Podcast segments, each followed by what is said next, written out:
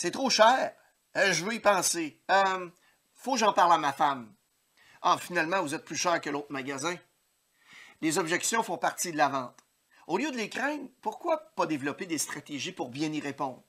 Qu'importe les techniques de gestion des objections que vous utiliserez. Si d'abord vous ne faites pas le travail préalable du processus de vente, c'est-à-dire l'accueil, l'évaluation des besoins, la présentation du produit, la présentation d'une offre, jamais vous ne réussirez à performer dans la vente. Bonjour, mon nom est Mario Loubier. Je suis l'auteur du livre Vendre, ça se passe ici. Il faut se rappeler une chose concernant les objections, c'est qu'elles sont toutes déclenchées par un mécanisme de défense par peur de commettre une erreur. Alors, lorsqu'on est en mesure d'abaisser le niveau de défense des clients en exécutant une bonne reconnaissance de l'objection, on ne veut certainement pas renchérir et faire en sorte que le niveau et le mécanisme de défense reviennent pire qu'ils ne l'étaient. Les réponses qu'on va faire aux clients pour gérer les objections doivent être logiques elles doivent donner de l'information adéquate pour aider le client à prendre une bonne décision. Laissez-moi vous donner un exemple. Il y a quelque temps, le fils d'un collègue à moi vient le voir et lui dit qu'il voulait sortir avec ses amis. Son père lui a alors demandé à quelle heure il croyait être de retour à la maison. Son fils lui a dit qu'il serait de retour à 11 heures du soir. Son père, qu'il connaît bien, lui répond qu'il devait être de retour pour 10 heures du soir. Son fils lui demande alors pourquoi il devait être de retour à cette heure. Son père lui répond que c'en était ainsi. Et tout simplement, pendant les minutes suivantes, le garçon a argumenté pour connaître le pourquoi de cette décision, en disant que tous les parents de ses amis les laissent veiller jusqu'à 11 heures. Les réponses du père se résumaient en une seule, c'est-à-dire euh, non. S'il sortait, il devait être de retour pour 10 heures ce soir-là. Fin de la discussion. Le fils a finalement dit que c'était correct et a quitté. Dix minutes plus tard, sa fille est entrée dans la pièce et a demandé à son père exactement la même chose. Elle aussi voulait sortir. Alors son père lui a demandé à quelle heure elle voulait revenir et la réponse fut la même que pour son frère. Elle devait être de retour pour 10 heures. Sa fille le regardait avec un air perplexe et lui a dit euh, Papa, je suis vraiment surprise parce que samedi dernier, tu m'as laissé sortir jusqu'à 11 heures du soir. Tu savais que j'étais à la maison de Brigitte et que ses parents étaient présents. Tu savais également qu'à 10h45, son père venait me raccompagner à la maison, ce qui fait en sorte que j'étais de retour à la maison pour 11 heures. La seule différence, papa, c'est que ce soir, je vais être à la maison de Marie. Ses parents seront là et son père va me raccompagner en fin de soirée, comme la semaine dernière. Qu'est-ce que vous voulez que son père réponde à ça? Évidemment, la réponse logique qu'a donnée la fille de mon ami a fait en sorte de le faire changer d'avis. Elle a eu la permission de rentrer à 11 heures. Pour bien gérer les objections, vous devez arriver à développer des arguments qui amènent à des raisons logiques à vos clients afin de les faire changer d'avis. Si vous réfléchissez à toutes les raisons pour lesquelles un client peut s'objecter, 99,9% des objections vont se retrouver dans l'une des six raisons suivantes. Il y a quelque chose concernant le véhicule qui ne va pas. Il y a quelque chose concernant votre établissement, votre magasin. Les personnes impliquées dans la décision ne sont pas présentes. Il y a aussi quelque chose qui concerne vous-même, le représentant. Il peut y avoir cinquièmement un délai dans la décision d'achat. Et finalement, il y a quelque chose concernant le prix. On enseigne souvent nos représentants les étapes de vente, mais ceci, n'est pas commode pour répondre aux objections. On leur montre souvent des phrases toutes faites, des mots creux, puis en plus, ils les utilisent souvent même pas. On leur donne des exemples qui datent du temps où il y avait plus de clients que d'auto disponibles dans le marché, comme la suivante.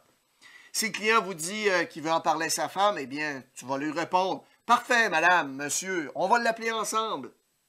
Rarement, on leur montre une façon inspirante de répondre aux objections.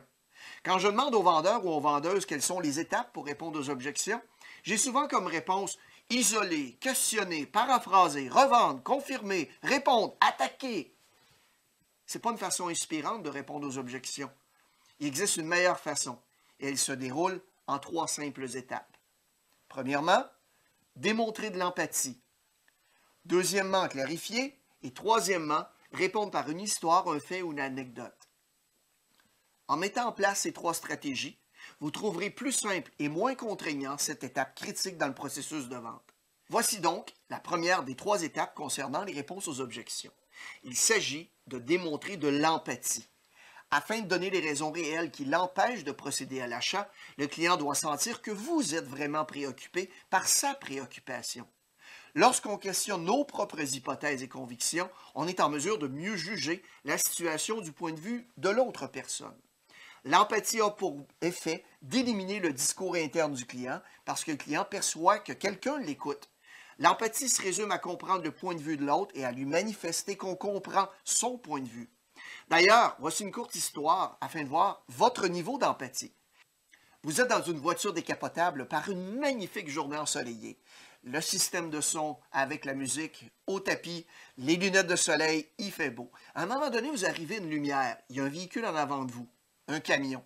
Et vous voyez qu'il y a une dame au téléphone cellulaire, elle est blonde, qui est en train de parler au téléphone. Vous ne pouvez pas aller à gauche, vous ne pouvez pas aller à droite non plus. Vous êtes pris derrière le véhicule, la lumière est rouge. À un moment donné, vous voyez la dame qui parle au téléphone, qu'elle se tourne vers l'arrière et la lumière, pendant ce temps, tourne au vert. Elle parle, elle parle, elle parle, elle parle, elle parle, elle parle. À un moment donné, elle revient, lumière rouge. Lumière rouge, lumière rouge, lumière rouge. La dame est toujours au téléphone. Et vous attendez, mais il fait beau, lunettes de soleil, la musique est bonne. Et là, la dame sort du véhicule, ouvre la porte en arrière, se penche vers l'arrière du véhicule. Lumière verte. On attend, on attend, on attend. Qu'est-ce que vous avez le goût de faire? Si vous avez dit klaxonner, c'est ce que répond la majorité des gens. Mais moi, ma question pour vous, c'est est-ce que c'est vraiment de l'empathie? Si j'ajoute dans l'histoire que l'enfant de la dame est en train de s'étouffer et qu'elle a essayé de le déprendre de cette façon-ci, n'a pas pu, a dû se déplacer à l'arrière du véhicule, est-ce que ça ajoute une pointe d'humanité à votre perception des choses? Acheter un livre d'empathie au magasin, on ne peut pas faire ça. Il faut que ça soit authentique. Il faut que ça vienne d'ici. Vendre, ça se passe ici. Être empathique demande un effort réel et authentique de votre part. Vous devez vous donner la peine de comprendre avant d'agir. On n'est pas obligé d'accepter la raison, mais vous devez au moins comprendre. Pour nous mettre dans la peau de l'autre, c'est utile de réfléchir à ce que l'autre peut penser et d'approcher chacune des étapes suivantes de manière à le rendre à l'aise. Plus on va être capable de comprendre ce qui préoccupe et occupe la pensée de l'autre, et plus on va être en mesure de manifester qu'on comprend son point de vue. L'autre personne aura donc l'impression que quelqu'un l'écoute, ce qui aura pour effet de l'engager avec un esprit ouvert dans son interaction avec nous. Finalement, il va être prêt à écouter ce qu'on va avoir à lui dire. Il va avoir baissé sa garde. Une phrase clé à utiliser pour manifester de l'empathie est la suivante. Monsieur, Madame, je vous comprends. Cependant, elle n'aura d'effet que si vous êtes authentique et si vous voulez vraiment vous donner la peine de comprendre la situation de l'autre. D'après vous, si le client émet une objection, est-ce qu'il est en mode défensif? Absolument. Il faut donc lui faire baisser sa garde en étant empathique. Comprendre le point de vue de l'autre, ce n'est pas un signe de faiblesse, mais plutôt un grand signe de force. C'est montrer qu'on est vulnérable et humain. C'est ce qui inspire les autres. Je vous donne le choix. Qu'est-ce que vous aimeriez le mieux entendre à l'objection suivante? Vous, personnellement. L'objection, ah, il faut que j'en parle à ma femme. Première réponse, de quoi vous voulez lui parler? On peut l'appeler ensemble si vous voulez. Ou deuxièmement, M. Tremblay, vous savez, si j'avais une grosse décision de la sorte à prendre, moi aussi, je voudrais en parler à ma femme. Je ne sais pas pour vous, mais de mon côté, si on m'offrait le premier choix, je ne suis pas certain du nombre de millièmes de secondes que je resterais euh, dans ce magasin. Au cours des prochains jours, je vous invite, avant de répondre à n'importe quelle objection, à simplement commencer votre phrase par Monsieur, Madame, je vous comprends. Vous constaterez très rapidement la différence. Une des plus belles caractéristiques qu'un représentant des ventes peut manifester, c'est la capacité de bien écouter les gens. Il n'y a personne qui aime être alentour de quelqu'un qui n'arrête pas de parler sans cesse. Lorsque vous parlez sans cesse, ce qui se passe de façon inconsciente, c'est que vous appliquez de la pression au client. C'est pourquoi l'écoute active est très importante. En fait, l'écoute active établit les éléments de base d'une relation qui vont conduire à une vente. Il y a une chose qu'on doit comprendre concernant les clients. Ce sont les attentes qu'ils ont envers ce que nous ferons. Lorsqu'ils commencent leur processus de magasinage pour un nouvel article, un nouveau véhicule, une nouvelle assurance. Ils connaissent les vieilles méthodes de vente. Ils connaissent ce que nous allons dire et faire au travers des étapes de notre processus. Le secret de la vente par engagement, c'est basé sur un principe fondamental et le principe est le suivant. Il faut surprendre le client agréablement. Ils s'attendent à une certaine démarche de la plupart des représentants des ventes sur les étapes du processus de vente. comme ils s'attendent aussi à un certain type de réponse concernant la gestion des objections. Lorsqu'un client s'oppose, son mécanisme de défense devient très actif.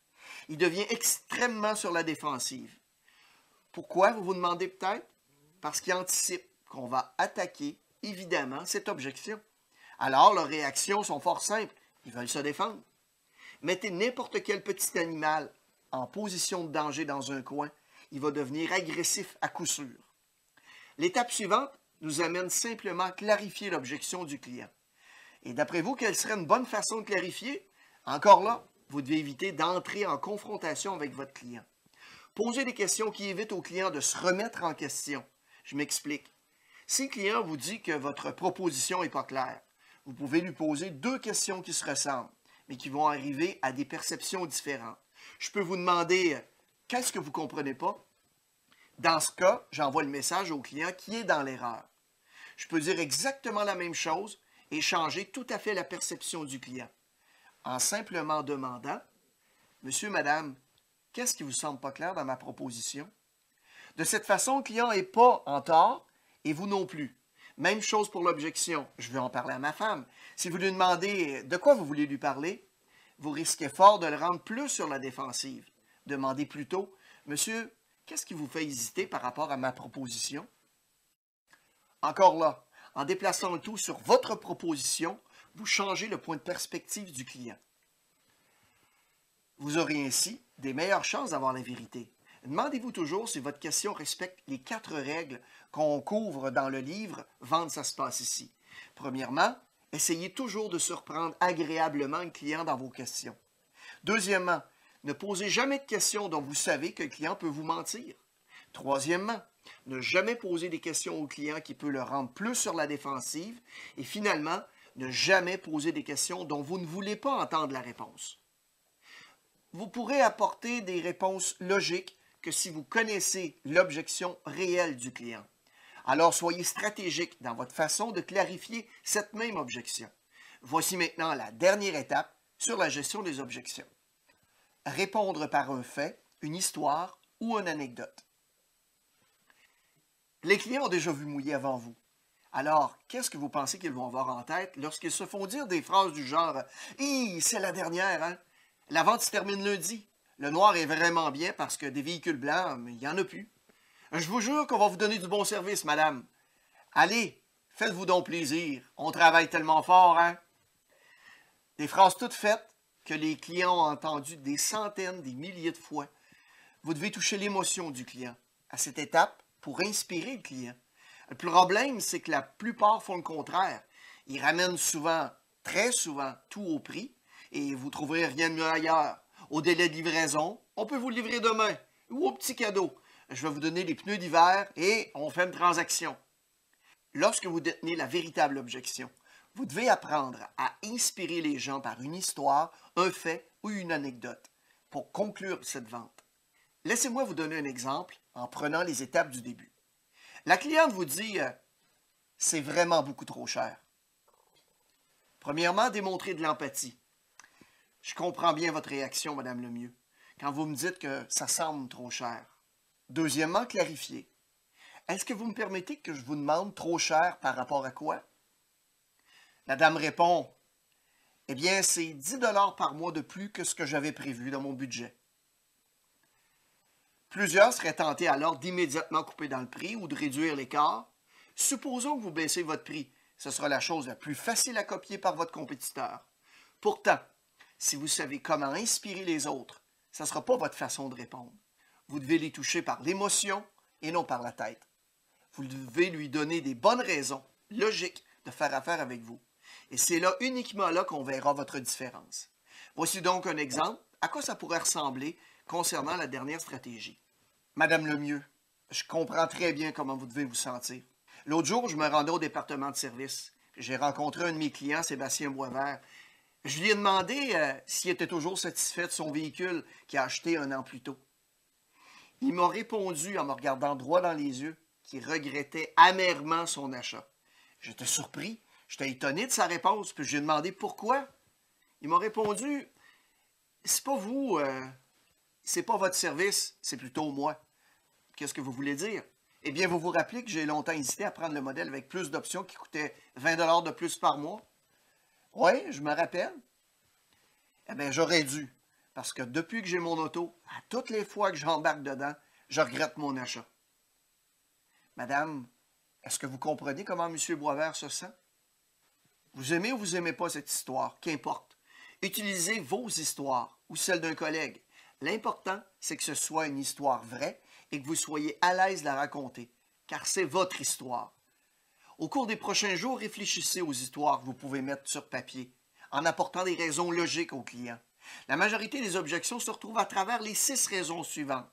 Quelque chose qui concerne le véhicule, quelque chose qui concerne votre établissement concessionnaire ou votre magasin, quelque chose euh, où est-ce que les personnes impliquées dans la décision ne sont pas présentes, quatrièmement, quelque chose qui concerne le représentant, il peut y avoir aussi un délai dans la décision, sixièmement, finalement, quelque chose concernant le prix. Alors commencez dès aujourd'hui à bâtir vos histoires et vos anecdotes à propos de ces thématiques. Et je vous garantis une chose, c'est que vous aurez plus de facilité à générer des ventes. Bon succès et bonne vente.